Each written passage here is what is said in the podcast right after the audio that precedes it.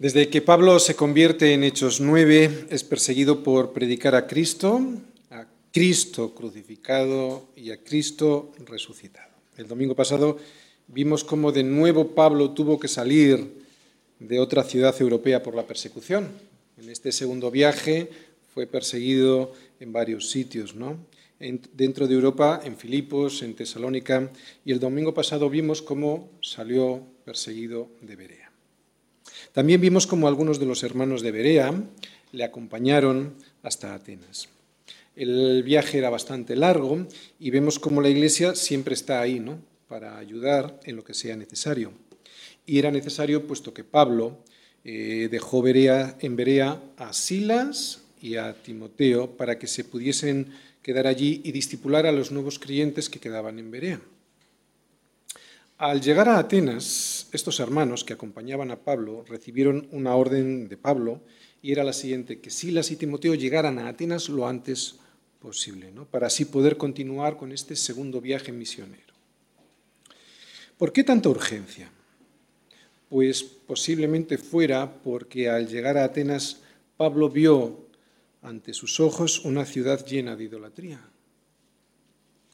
Hemos de decir que tanto Silas como Timoteo nunca llegaron a Atenas. En esta ocasión Pablo se quedó solo en la ciudad.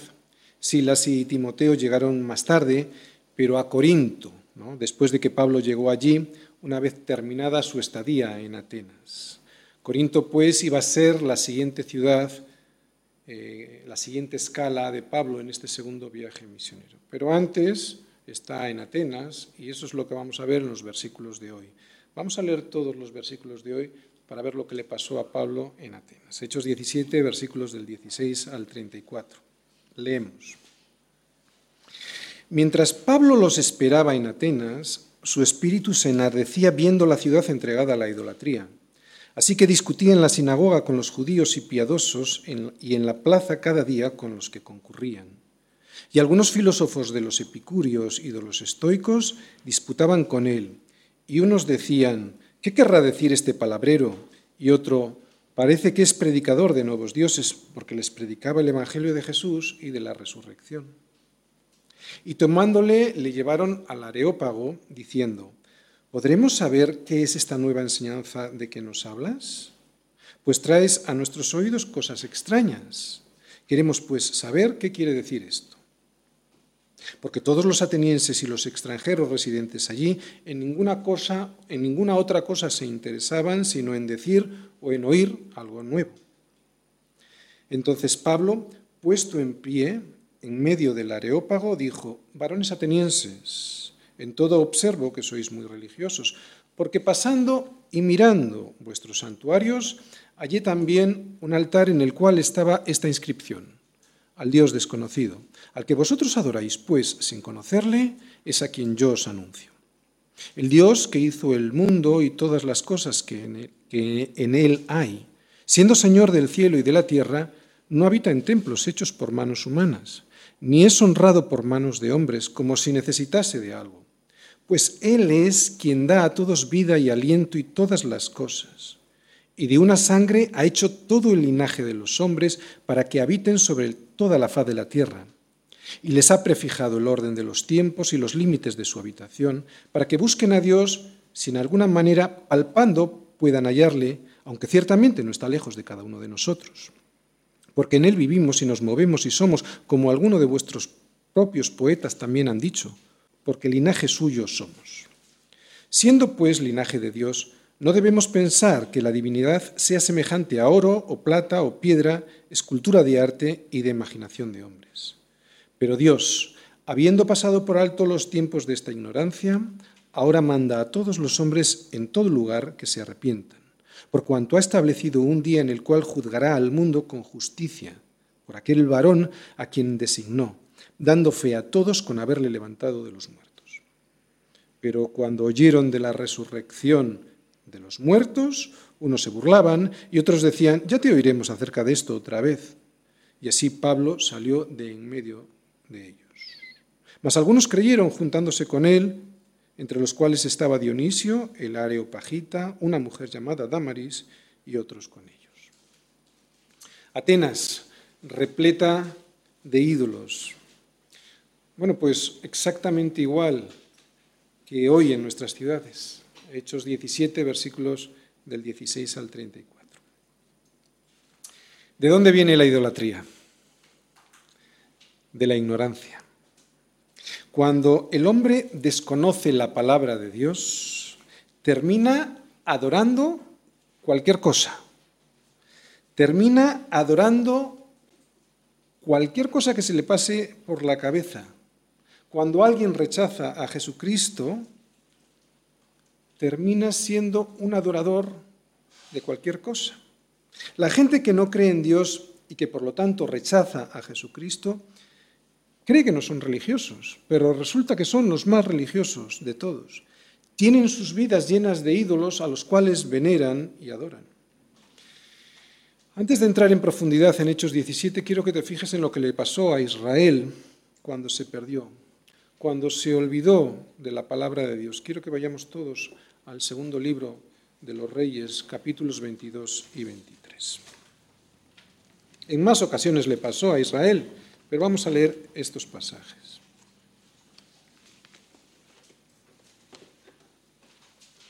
Segundo libro de Reyes, 22 y 23.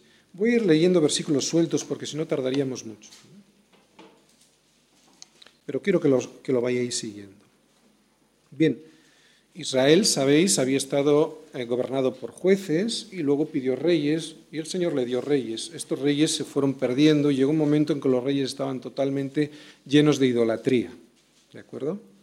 Y se van viendo en este segundo libro de Reyes, por ejemplo, diferentes reinados. Llegamos al reinado de Josías, que está en el capítulo 22. Hasta entonces casi todos los reyes vemos ahí que decían, eh, y reinó por tantos años, e hizo lo malo delante de sus ojos. Pero en este caso fue diferente.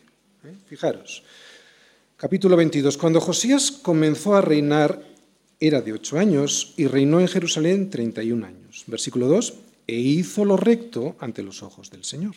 Versículo 3. A los 18 años el rey Josías envió al rey, perdón, a los 18 años del rey Josías envió el rey a Safán, era un escriba, a la casa del Señor diciendo, versículo 4, ve al sumo sacerdote Ilcías. Vamos hasta el versículo 8. Entonces dijo el sumo sacerdote Ilcías al escriba Safán, he hallado el libro de la ley en casa del Señor. Se había perdido, llevaban mucho tiempo sin el libro de la ley. Y resulta que este sumo sacerdote lo había encontrado en el templo. Versículo 9. Viniendo luego el escriba Safán al rey, le dijo, vamos hasta el versículo 10, el sacerdote Ilicías me ha dado un libro. Y lo leyó Safán delante del rey. Y cuando el rey hubo oído las palabras del libro de la ley, rasgó sus vestidos. Luego el rey dijo en la mitad del versículo 13, Grande es la ira del Señor que se ha encendido contra nosotros, por cuanto nuestros padres no escucharon las palabras de este libro para hacer conforme a todo lo que nos fue escrito. Lo vuelvo a leer porque este es el inicio de todos nuestros males, ¿de acuerdo? Este versículo, fijaros. Grande es la ira del Señor que se ha encendido contra nosotros por cuanto nuestros padres no escucharon las palabras de este libro para hacer conforme a todo lo que nos fue escrito. Vamos al capítulo 22. Entonces el rey mandó reunir con él a todos los ancianos de Judá y de Jerusalén y subió el rey a casa del Señor con todos los varones de Judá y con todos los moradores de Jerusalén, con los sacerdotes y profetas y con todo el pueblo, desde el más chico hasta el más grande. Y leyó oyéndolo todos, todas las palabras del libro del pacto que había sido hallado en la casa del Señor. Y poniéndose el, rey en pie junto a la columna, hizo pacto delante del Señor de que irían en pos del Señor y guardarían sus mandamientos, sus testimonios y sus estatutos, con todo el corazón y con todo el alma, y que cumplirían las palabras del pacto que estaban escritas en aquel libro, y todo el pueblo confirmó el pacto. Fijaros lo que hace la palabra del Señor, ¿de acuerdo? Esto es lo que hace la palabra del Señor cuando uno recupera la palabra del Señor. Versículo 4. Entonces mandó el rey al sumo sacerdote Ilcías, a los sacerdotes del de segundo orden y a los guardianes de la puerta que sacasen del templo del Señor todos los utensilios que habían sido hechos para Baal, para Asera y para todo el ejército de los cielos y los quemó fuera de Jerusalén. O sea, lo que va a hacer el Señor con la palabra es sacar todos los ídolos de tu corazón, que es el templo. Seguimos, versículo 5. Y quitó a los sacerdotes idólatras, y asimismo, al final del versículo 5, y asimismo a los que quemaban incienso a Baal, al sol y a la luna y a los signos del zodíaco y a todo el ejército de los cielos. Hizo también sacar la imagen de Asera fuera de la casa del Señor, fuera de Jerusalén. Versículo 7. Además derribó los lugares de prostitución idolátrica que estaban en la casa del Señor, a los cuales tejían las mujeres tiendas para Asera. O sea, incluso el templo estaba lleno de, prostitución idolátrica. Versículo 10. Asimismo profanó a Tofet, que está en el valle del hijo de Inón, para que ninguno pasase su hijo o su hija por fuego a Moloc. O sea, llevaban a los hijos a Moloc. Era un ídolo de bronce o de hierro al que prendían fuego por debajo, ponían al niño y se lo, lo quemaban ahí. Quitó también los caballos de los reyes de Judá, que los reyes de Judá habían dedicado al sol a la entrada del templo del Señor, y quemó a fuego los carros del sol. Versículo 12. Derribó además el rey los altares que estaban sobre la azotea de la sala, los atrios de la casa del Señor. Versículo 14. Y quebró las estatuas y derribó las imágenes de Asera. Básicamente, lo que te estoy intentando decir es que la palabra lo que va a hacer es quitar todos los ídolos que tú tienes. Esto fue lo que le pasó a Israel por haber descuidado la palabra, por haberla perdido. Pues hoy nos está pasando algo parecido, ¿eh? Primero fue el romanismo quien nos escondió a los cristianos el libre examen de las escrituras. Esto ocurrió hasta la clausura del, segundo, del Concilio Vaticano II en el año 1965, en que levantaron la prohibición de tener las escrituras y, claro, también leerlas. Levantaron la prohibición, sí, pero siguen sin fomentar la lectura de las escrituras, cuanto menos el escudriñarlas. Pues hoy en día muchas de las iglesias cristianas que se hacen llamar bíblicas, herederas de la reforma, herederas del redescubrimiento de las escrituras, escrituras que fueron escondidas durante muchos siglos en la oscuridad de los intereses religiosos de Roma, les ha pasado lo que hemos visto que le estaba pasando a Israel perdieron las escrituras, se olvidaron de la Biblia y debido a ello el pueblo perece porque le falta conocimiento, el pueblo se llena de idolatría porque no tienen la palabra de Dios. Vamos a ir leyendo versículo a versículo. Versículo 16. Mientras Pablo los esperaba en Atenas, su espíritu se enardecía viendo la ciudad entregada a la idolatría. Bien, Pablo estaba esperando en Atenas a Silas y Timoteo, y mientras lo hacía, no podía dejar de sentirse profundamente irritado por todo el paganismo que estaba observando en la ciudad. Pablo conocía perfectamente la historia de Israel, ¿no? Y la cantidad de veces que el pueblo se había perdido porque le faltó el conocimiento. Muy probablemente Pablo estaría recordando Éxodo 20, en Éxodo 20 vienen los, los, diez mandamientos, Éxodo 20 versículos 3 y 5 que dice, no tendrás dioses ajenos delante de mí, no te harás imagen ni ninguna semejanza de lo que esté arriba en el cielo, ni abajo en la tierra, ni en las aguas debajo de la tierra, no te inclinarás a ellas ni las honrarás, porque yo soy Jehová tu Dios, fuerte, celoso, que visito la maldad de los padres sobre los hijos hasta la tercera y cuarta generación de los que me aborrecen. Nunca antes en sus viajes Pablo había asistido a una exhibición de idolatría tan escandalosa como aquella en Atenas. Y yo estoy seguro que si hoy Pablo llegase a nuestra ciudad, y a pesar de que no vería ninguna imagen bueno, más allá de las que se pueden ver en las iglesias católicas, le pasaría lo mismo que le pasó en Atenas, que su espíritu se enardecería. Y es que idolatría no solo es adorar imágenes. Así que lo primero que vamos a hacer es distinguir entre adoración e idolatría.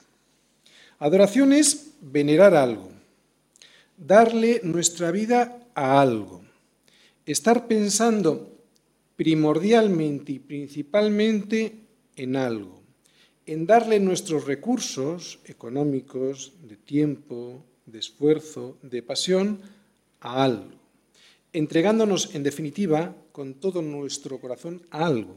Eso es adoración. Y si esto es adoración, entonces ninguno de nosotros escapa de ser un adorador. Todos los hombres somos adoradores. El problema, pues, no consiste en si uno es o no un adorador, puesto que todos nosotros lo somos, sino en qué o en quién está el objeto es el objeto de nuestra adoración. La Biblia nos dice que si el objeto de nuestra adoración no es Dios, el Dios creador de todas las cosas y su Hijo Jesucristo, entonces nuestra adoración se convierte en idolatría. Inmediatamente nosotros los cristianos, al escuchar esta definición de idolatría, pensamos que no somos idólatras. Sin embargo, podría ser diferente, podría no ser esto así. La mejor manera de rastrear la idolatría en nuestras vidas, en cada uno de nosotros, es observar el siguiente versículo de Pablo.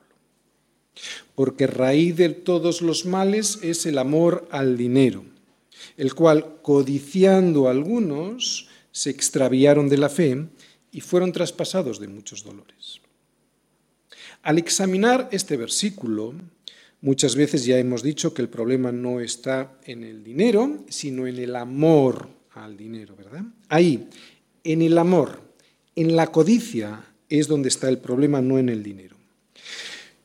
Pero lo hemos escuchado tantas veces este versículo en nuestra iglesia que podríamos estar vacunados contra esta advertencia tan grave. Así que vamos a poner unos ejemplos para ver si realmente estamos dentro de la categoría de idólatras antes hemos dicho que un, adorador, que adorar consiste en entregarnos completamente a algo o a alguien, entregar nuestra vida a algo, ¿no? que estamos pensando en algo como nuestra prioridad absoluta, que adorar es entregar nuestros recursos principalmente a alguien. Una pregunta, ¿qué es lo que más tiempo, pasión, interés, deseos, anhelos, esfuerzos y recursos te ocupa en la vida? Porque si te respondes honestamente a esta pregunta y el resultado es cualquier otra cosa que no sea el servicio a Dios, ya tienes ubicado tu ídolo. Un ídolo puede ser el dinero, pero también lo puede ser el noviazgo, el trabajo, la posición social, el activismo eclesial incluso. Todo esto no es malo, lo malo es la prioridad que le damos a esas cosas frente al Señor, ya que la prioridad es lo que produce la desviación de nuestra mirada del Señor a esas otras cosas y por lo tanto nuestra adoración ya no es lo primero el Señor. Otra pregunta. Y aquí vamos a bajar las armas, ¿de acuerdo? Porque esta pregunta es, bueno, puede levantar sarpullidos es para mí la pregunta definitiva para saber cuál es el motivo de mi adoración. Y aunque jamás hablo de esto en el púlpito, creo que hoy debo decirlo. ¿Qué es lo primero que piensas cuando recibes el dinero que te pagan en la empresa? Cuando recibes en el banco tu nómina. Agradecimiento a Dios y deseos de honrarle con ese sueldo y todos sabemos perfectamente cómo se honra a Dios con nuestro dinero, o piensas en un vestido nuevo, en un coche mejor, en un videojuego que me quiero comprar porque ha salido y es muy interesante con ese dinerito. Si la respuesta es agradecimiento a Dios y deseo de honrarle, estés pasando por la circunstancia que estés pasando, entonces no eres un idólatra. Pero si tu primer pensamiento, estoy hablando del primer pensamiento, ¿de acuerdo? Pero si tu primer pensamiento es cómo voy a gastarme ese dinero en mis cosas, no cómo voy a honrar a Dios, sino en qué me lo voy a gastar, ya sabes que eres un idólatra y que el ídolo eres tú mismo. La idolatría es una enfermedad y es el uso, el amor que le damos al dinero el mejor termómetro para saber cuál es el grado de nuestra idolatría. Tenemos que ser lo suficientemente valientes para mirar ese termómetro y así poder saber cuál es verdaderamente nuestra relación con Dios. Nada de lo que hemos dicho anteriormente está mal, ¿no? Casa, coches, vestidos, juegos, mi novia, mi mujer, mi esposa, mis hijos. Hay gente que idolatra a sus hijos. ¿no? Pero no nos engañemos. Si eso es lo primero que está en mi corazón cuando veo el dinero, Dios lo llama idolatría. Por eso el título de la predicación de hoy es así, Atenas repleta de ídolos, exactamente igual que en nuestras ciudades de hoy, que en nuestras iglesias de hoy. Versículo 17 y 18. Así que discutía en la sinagoga con los judíos y piadosos, y en la plaza cada día con los que concurrían. Y algunos filósofos de los epicúreos y de los estoicos disputaban con él, y unos decían, ¿qué querrá decir este palabrero? Y otros, parece que es predicador de nuevos dioses, porque les predicaba el Evangelio de Jesús y de la resurrección. Así que se dedicó a hacer turismo, ¿no, verdad? No se puso a hacerse fotos en los templos, ¿eh? como a veces hacemos nosotros como cuando vamos a una ciudad, ¿no? Vamos al Vaticano y nos empezamos a... Pablo no se puso a hacer fotos. Bueno, tampoco había cámaras, pero bueno, me entendéis perfectamente. Se puso a discutir y ya sabemos cómo discutía Pablo. Eh, Pablo lo que hace al discutir es em, declarar, ¿recordáis? Declarar era abrir la mente para que la gente vea, declarar y exponer las escrituras. Y eso es lo que comenzó a hacer en Atenas al ver la idolatría. Discutió tanto en la sinagoga con los judíos y con los piadosos que iban allí, como en las calles, en las plazas, a los gentiles. Y hubo un momento en que, mientras discutía con los gentiles en la plaza pública, algunos filósofos se mostraron muy interesados en los nuevos dioses que Pablo les estaba presentando. Vemos que Pablo les predicaba, dice ahí, el Evangelio de Jesús y de la resurrección. Pero ellos lo entendían mal. Ellos pensaban que Jesús era un Dios y que resurrección era su consorte, era su esposa. Resurrección en griego se dice anastasis, anastasia, y ese es un nombre de mujer. En esta reunión había representados dos tipos de filósofos, dos escuelas de filosofía, los epicúreos y los estoicos. Y sin hacer un análisis profundo de las dos escuelas, porque no es el momento, diremos que los epicúreos no creían que después de la muerte existiera nada. Y aunque la mayoría no eran ateos, pensaban que los dioses, si existían, no se metían en la vida de los hombres. Vamos, algo parecido al pensamiento predominante de hoy en día, ¿no? Vemos, pues, que esta filosofía de Atenas no se diferencia en gran manera del pensamiento actual. Si no hay un Dios, no hay un juicio. Si no hay un juicio, no soy responsable. Y si no soy responsable, comamos y bebamos, porque mañana moriremos. Con este pensamiento, que es el pensamiento actual, ¿qué diferencia hay entre un mosquito y un ser humano, verdad? Si todos venimos del azar de una explosión, ninguna. Por lo tanto, ¿qué más nos da hagamos lo que hagamos si eso no va a tener consecuencias? Disfrutemos, ¿para qué me voy a preocupar del otro? Esto hacía que los epicúreos fueran hedonistas, o sea, gente que buscaba el placer y la felicidad por encima de todas las cosas y huían, escapaban, evitaban el dolor. Algo muy parecido a lo que hoy cree la inmensa mayoría de la gente de nuestra sociedad. Así que aquellos que piensan que el hombre ha avanzado mucho, aquí está la respuesta. No ha avanzado nada. Tecnológicamente, técnicamente puede que haya habido avances, pero desde un punto de vista ético-moral estamos exactamente igual. Por el contrario, los estoicos pensaban que Dios es todo. Eran panteístas. Y eso lo que significa es que Dios es todo lo que ves. Por eso la naturaleza era su Dios. De hecho, ellos mismos se consideraban parte de ese Dios. Así que cuando uno se muere, decían, te integras en Dios. Hoy en día los herederos de los estoicos serían esos que te hablan de Dios como una conciencia universal. ¿Les has oído? Como una conciencia universal, como una conciencia cósmica. La New Age, por ejemplo. Dios es una roca, Dios es una mesa, Dios es una persona, todo es Dios.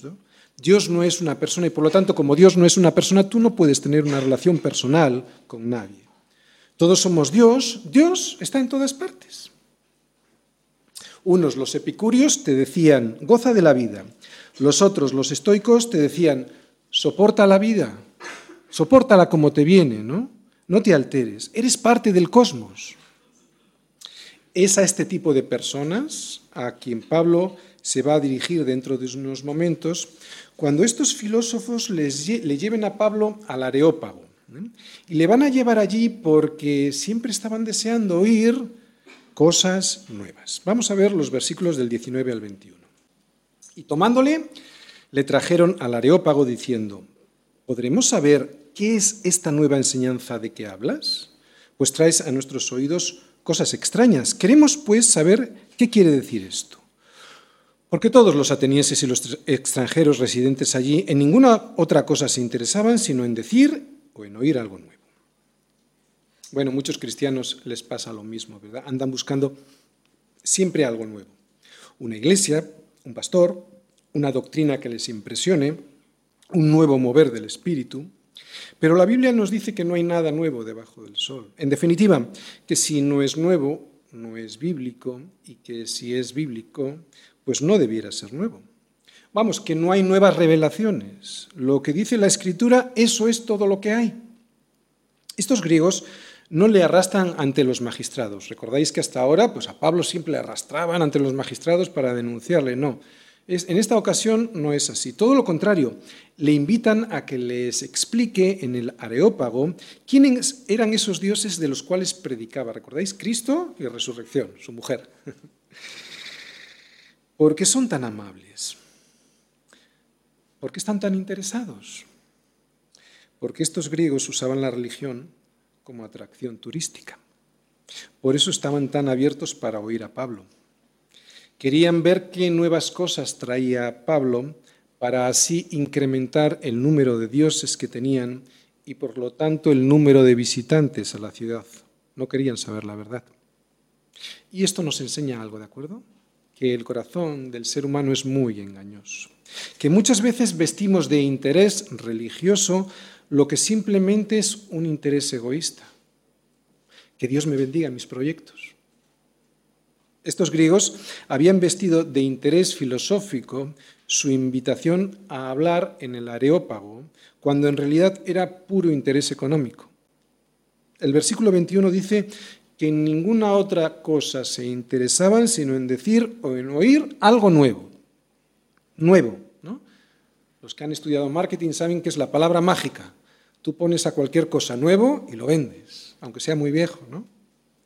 Nuevo, eso es lo que en marketing se usa como estrategia comercial para atraer a las personas y que así compren algo que tú quieres vender. Ser atraído por lo nuevo es algo consustancial al ser humano no regenerado. ¿Cuántas cosas nuevas han llegado a la iglesia? Y ésta se ha dejado embaucar por un nuevo sentir, por una nueva doctrina. Pero los... ¡Ay! Atiende esto, por favor. Los cristianos solo nos dejamos guiar por la verdad, por la verdad. Y la verdad, que es una persona que es Jesucristo, es muy antigua. Fíjate, por definición, la verdad debe de ser antigua, porque por definición la verdad no puede cambiar. Si cambia no es verdad. ¿No? Así que la verdad ha de ser la cosa más antigua del mundo. ¿Entendéis lo que quiero decir? Leyendo Primera de Juan, capítulo 1, versículo 1, nos damos cuenta de que la verdad es lo más antiguo del mundo. Juan dice lo siguiente, lo que era desde el principio, y ahora va a decir lo que era desde el principio, lo que era desde el principio, lo que hemos oído, lo que hemos visto con nuestros ojos, o sea, Jesús, lo que hemos contemplado y palparon nuestras manos tocante, tocante al verbo de vida. Está hablando de Jesús, o sea, lo que era desde el principio, la verdad, lo que no cambia, eso os anunciamos. Estos griegos estaban siempre ociosos, ¿no? En ninguna otra cosa, dice ahí, se interesaban sino en, en decir y en oír algo nuevo. Y esto que vemos aquí es un gran peligro para los cristianos.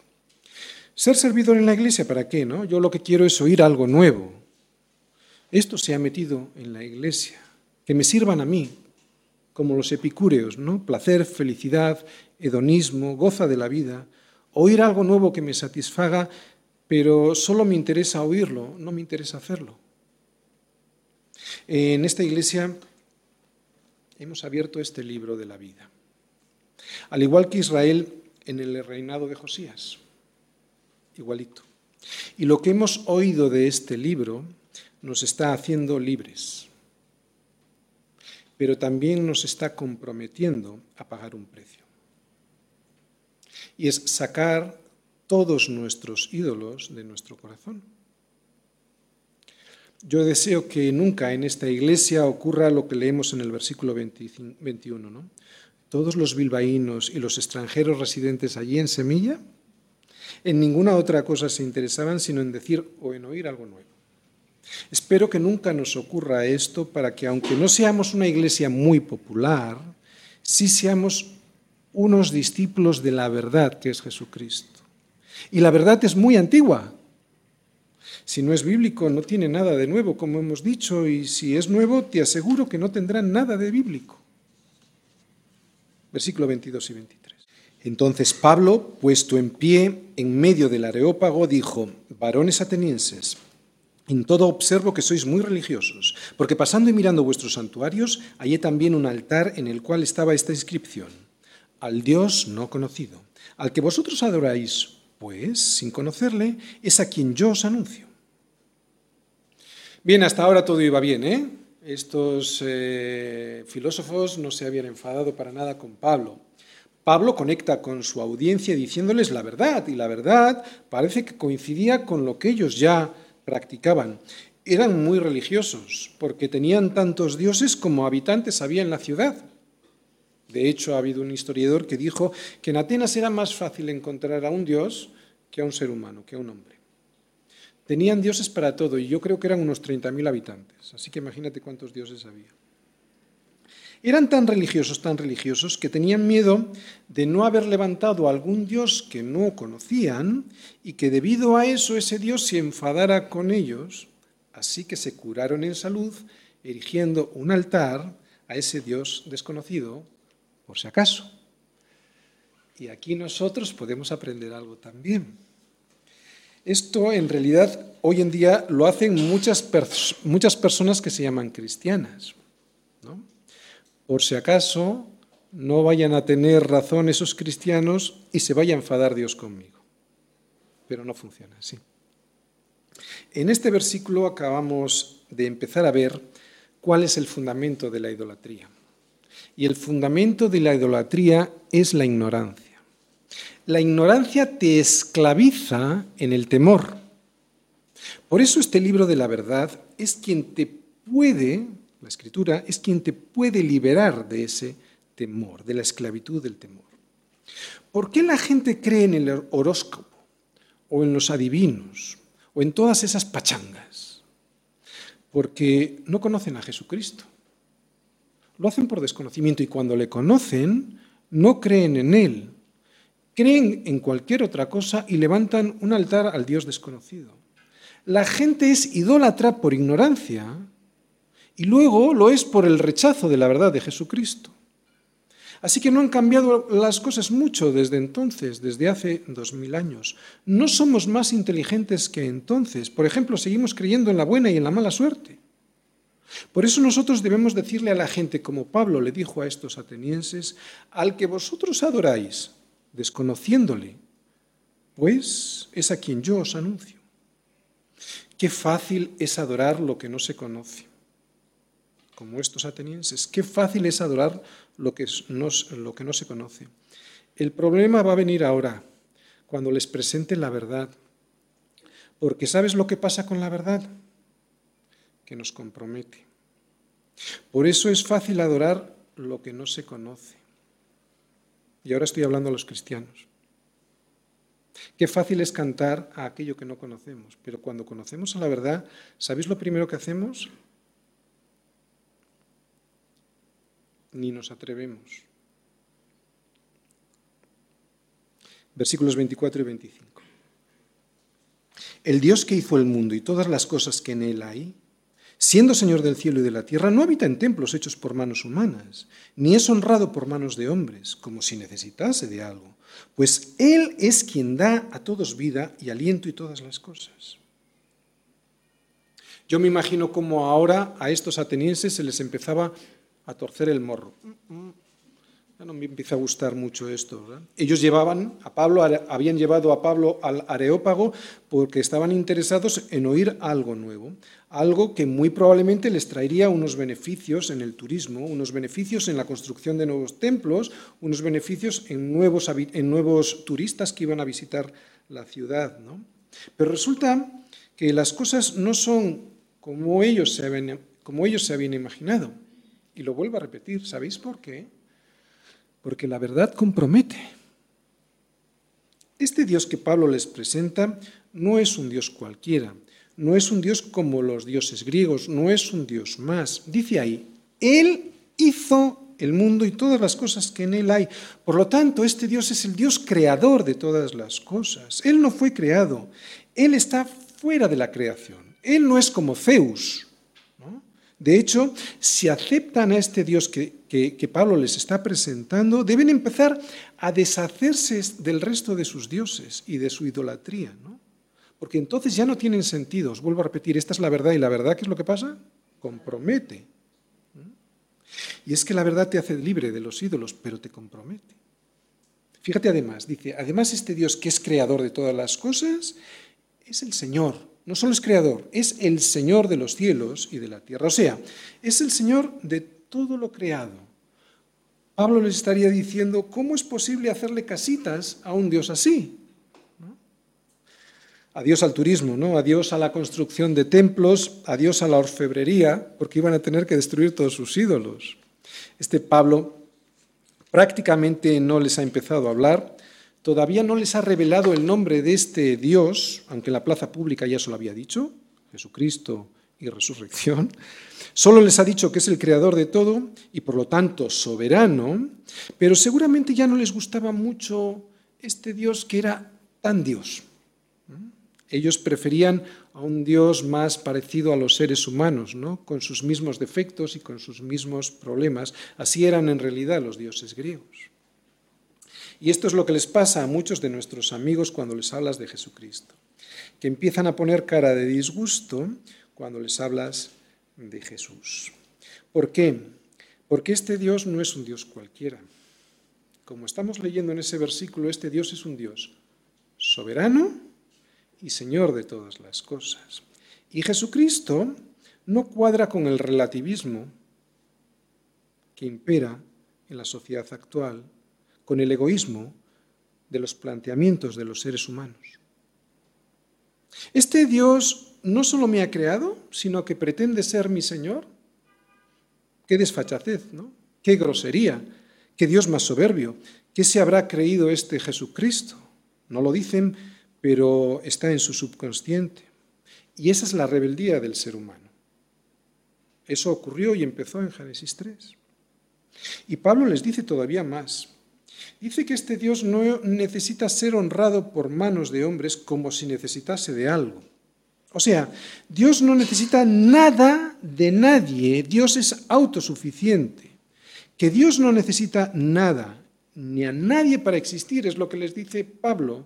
Dios es y punto. Y no solo no necesita nada ni de nadie, sino algo más increíble todavía, pero es terrible. Ahora vamos a ver algo que pudiera ser increíble se convierte en algo terrible para el ser humano orgulloso. Fíjate lo que dice. Él es quien da a todos vida y aliento y todas las cosas. Dios no recibe, le está diciendo Pablo. Dios da. ¿Cuál es el versículo más conocido de todos nosotros?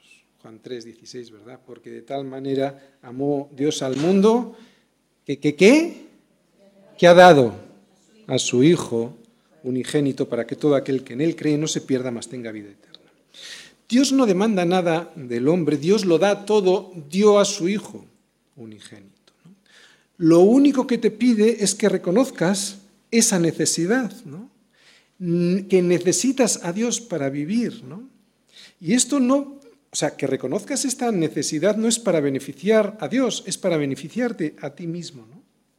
Cuando Pablo les presenta el Evangelio, lo que les está presentando o lo que les está diciendo es que tienen que destruir toda esa soberbia. Oye, porque es muy difícil recibir, ¿eh?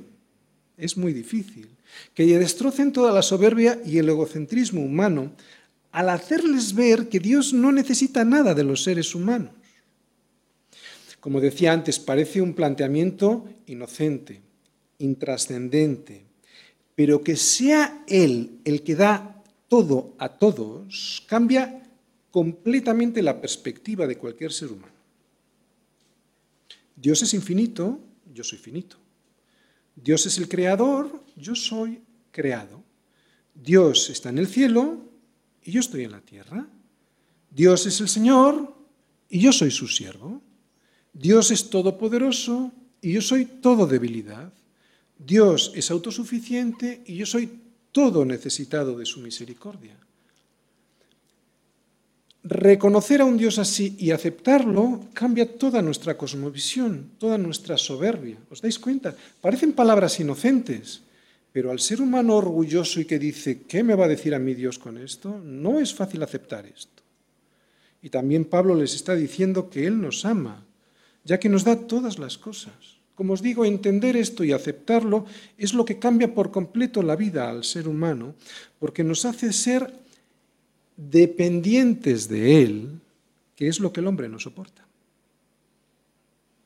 ¿Qué es lo que, es lo que hizo el hombre al separarse de Dios? Ser independiente de Dios, ¿no? Es el orgullo de no necesitar a Dios lo que nos ha alejado de Él. Eso es el pecado. Y sin embargo, claro, estos versículos aparentemente inocentes lo, que nos están diciendo es todo lo contrario de lo que el hombre se cree. Necesitamos a Dios. Hasta ahora Pablo les ha hablado de Dios, pero ahora les va a hablar del ser humano. Fíjate, versículo 26. Y de una sangre ha hecho todo el linaje de los hombres para que habiten sobre la faz sobre toda la faz de la tierra, y les ha prefijado el orden de los tiempos y los límites de su habitación. Bien, los judíos dividían a la humanidad en dos tipos de personas, los judíos y los gentiles, los elegidos y los perros. A los griegos les pasaba algo similar también. Ellos dividían a la humanidad en dos tipos de personas, los griegos y los bárbaros. Sin embargo, Pablo les dice que todos los seres humanos tienen un linaje común, una raza común, porque todos los seres humanos, dice Pablo, todos sin excepción, tienen un mismo propósito delante de un Dios santo. Fíjate que Pablo no habla del linaje de los judíos, sino que habla del linaje de los hombres. Esta cosmovisión era revolucionaria tanto en Grecia como en Israel. ¿Sabes qué? De hecho, sigue siendo revolucionaria hoy en día. Hoy en día hay un orgullo nacional que es tremendo, ¿no? El orgullo nacional que hace ver al otro, al extranjero, al diferente, como con odio. Es la seña de identidad del orgullo nacional. Tristemente, esto ocurre también dentro de la Iglesia, cuando debería ser todo lo contrario. Debiéramos habernos creído ya, de una vez y para siempre, que nuestra ciudadanía está en los cielos. Debiéramos de dejarnos de egoísmos y complejos de superioridad que lo único que nos demuestran es que seguimos en pecado. Además, este Dios nos ha prefijado, dice ahí, el orden de los tiempos y los límites de nuestra habitación. Y esto lo que quiere decir, de lo que está hablando, es tanto de las naciones como de los seres humanos, de las personas. Cuando en 1967 Dios, en su soberanía, decidió que los límites de la habitación del pueblo de Israel no se movieran, no se movieron. Un pueblito chiquito, como es la nación de Israel. Rodeada de, rodeado de gigantes árabes con deseos de venganza, no tenía muchas posibilidades de éxito en un masivo ataque y además inesperado de naciones como Egipto, Siria, Jordania e Irak. Sin embargo, cuando Dios delimita, cuando Dios prefija los tiempos y los límites, los hombres no pueden hacer nada.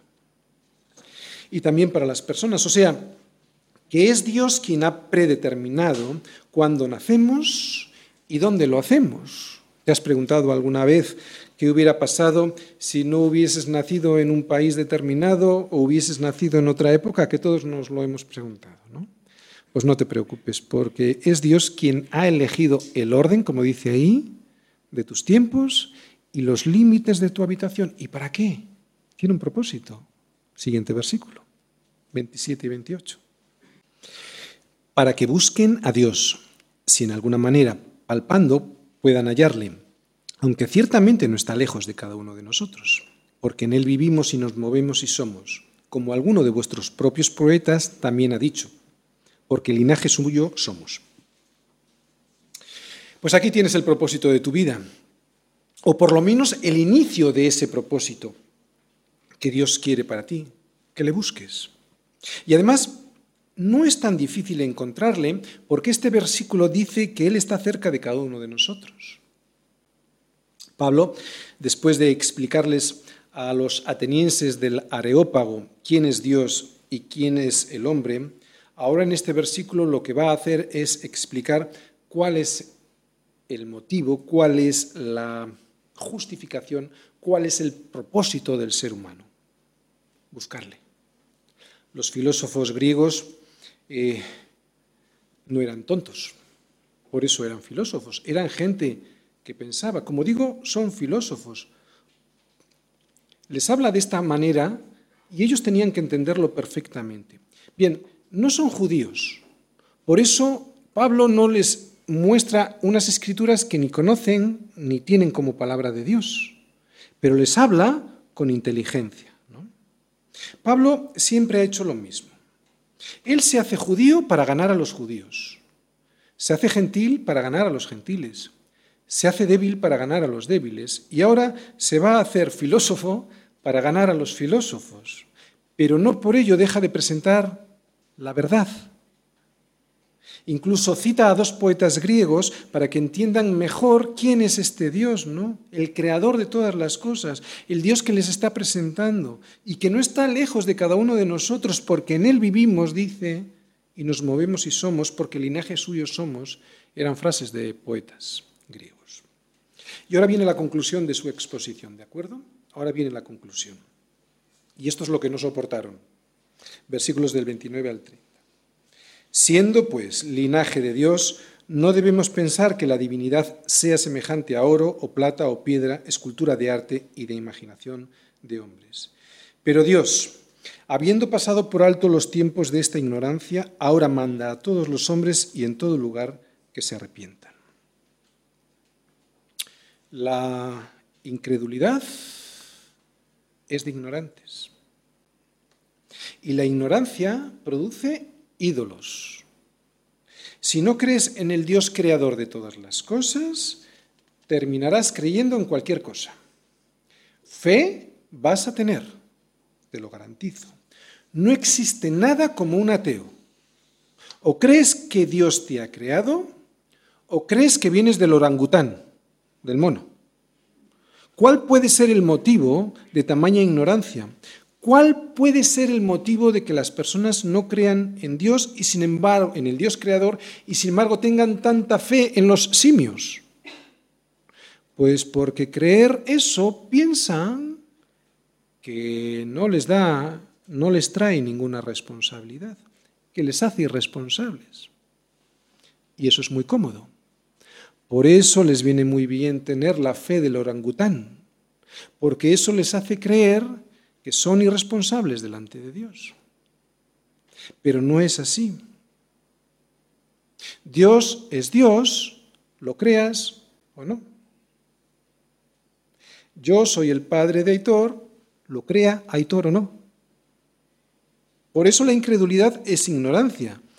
Por eso las personas, los jóvenes, los matrimonios se pierden, porque les faltó, dice la Escritura, el conocimiento, porque les falta el conocimiento. Dios juzgará todas las cosas, lo creas o no, creas en Él o no.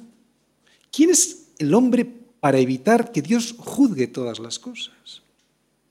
Dice ahí, pero Dios, habiendo pasado por alto los tiempos de esta ignorancia, ahora manda a todos los hombres en todo lugar que se arrepientan. Oye, ¿y de qué nos tendríamos que arrepentir tú y yo? Pues seguramente de todos los ídolos que tenemos en nuestro corazón. O sea, tendríamos que hacer como Josías y sacar a todos los ídolos de nuestro templo, de nuestra Jerusalén, de nuestro corazón. Dios es misericordioso, pero también es soberano. Por eso Dios manda. Y manda a todos los hombres que se arrepientan.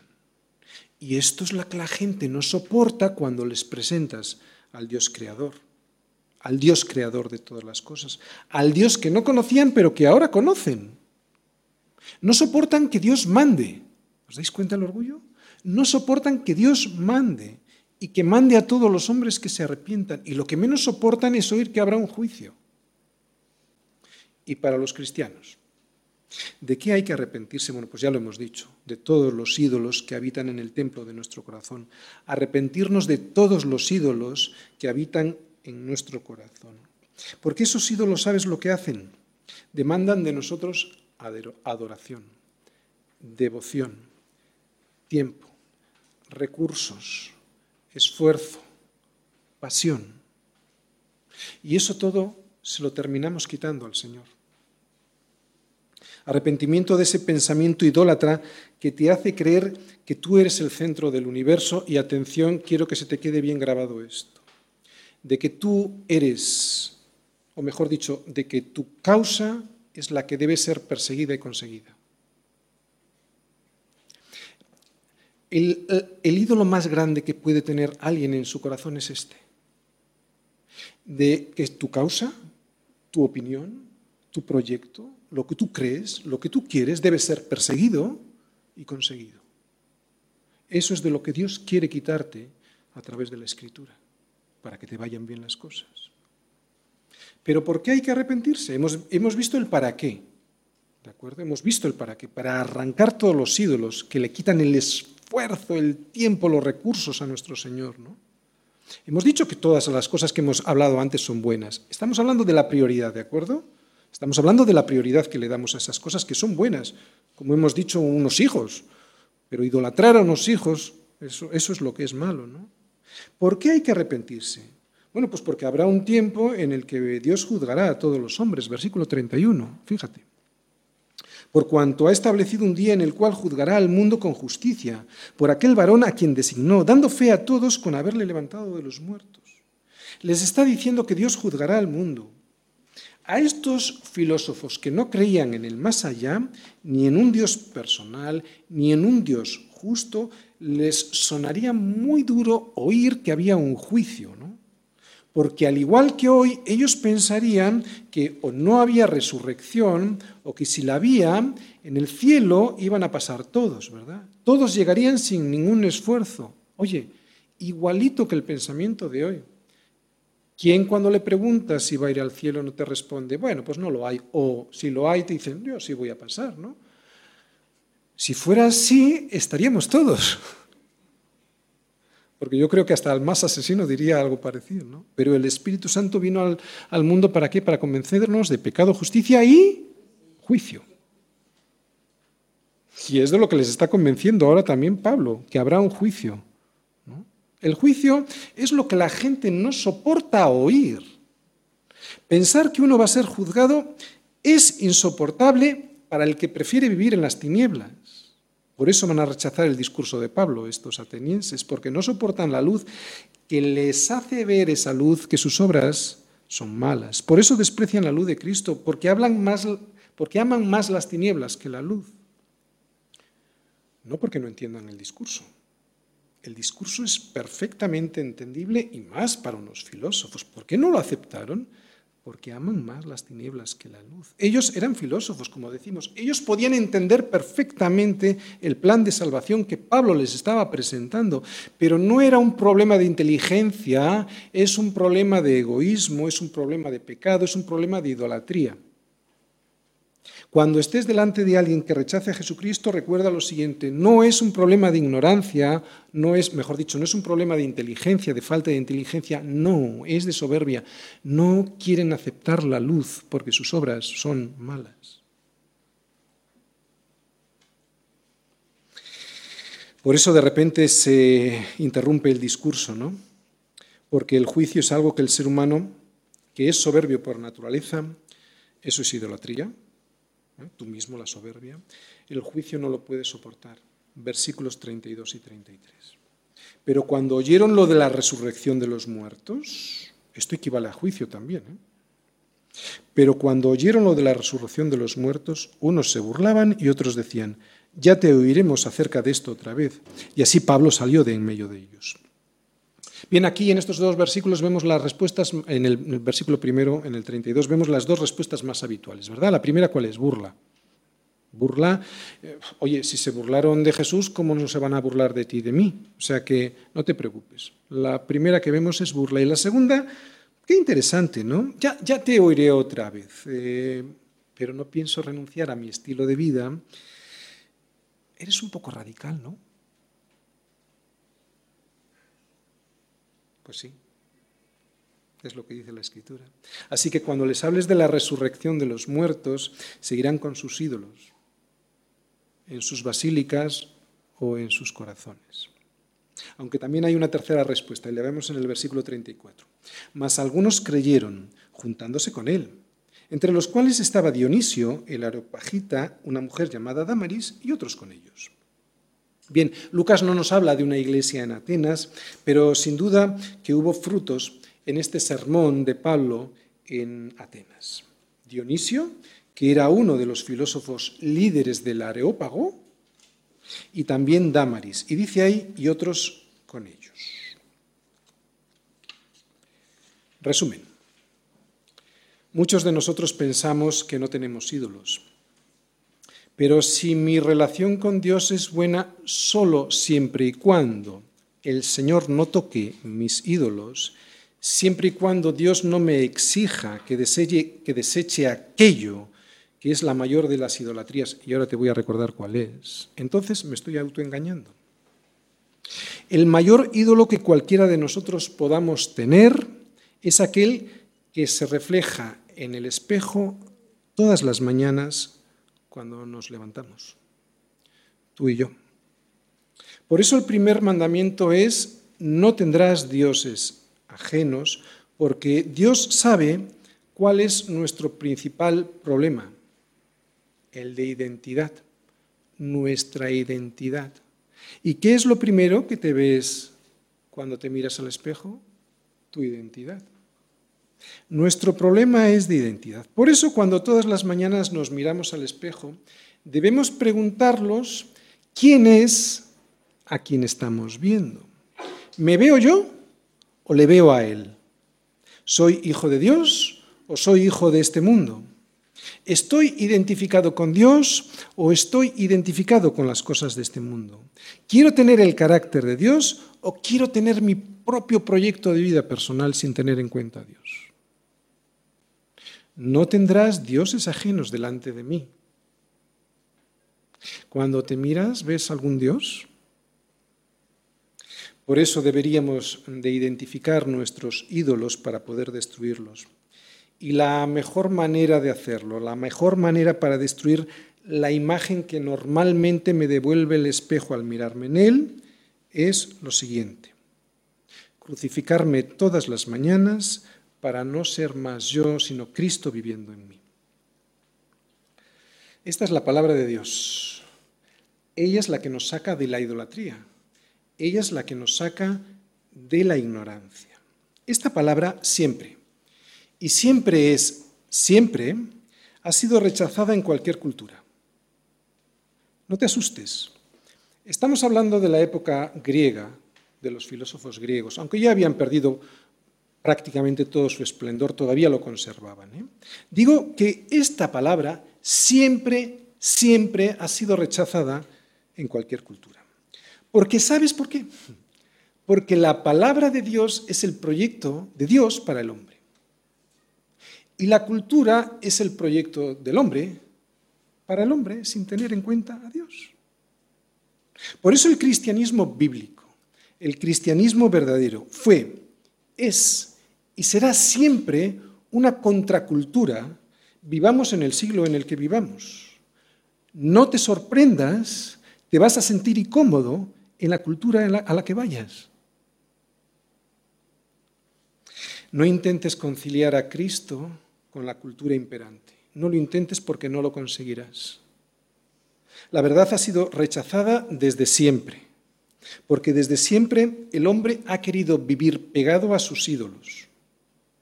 Pero también desde siempre han habido hombres y mujeres como Dionisio y como Damaris y otros con ellos. Ojalá que todos los que estamos hoy aquí podamos ser de esos otros con ellos. Son la escritura, solideo.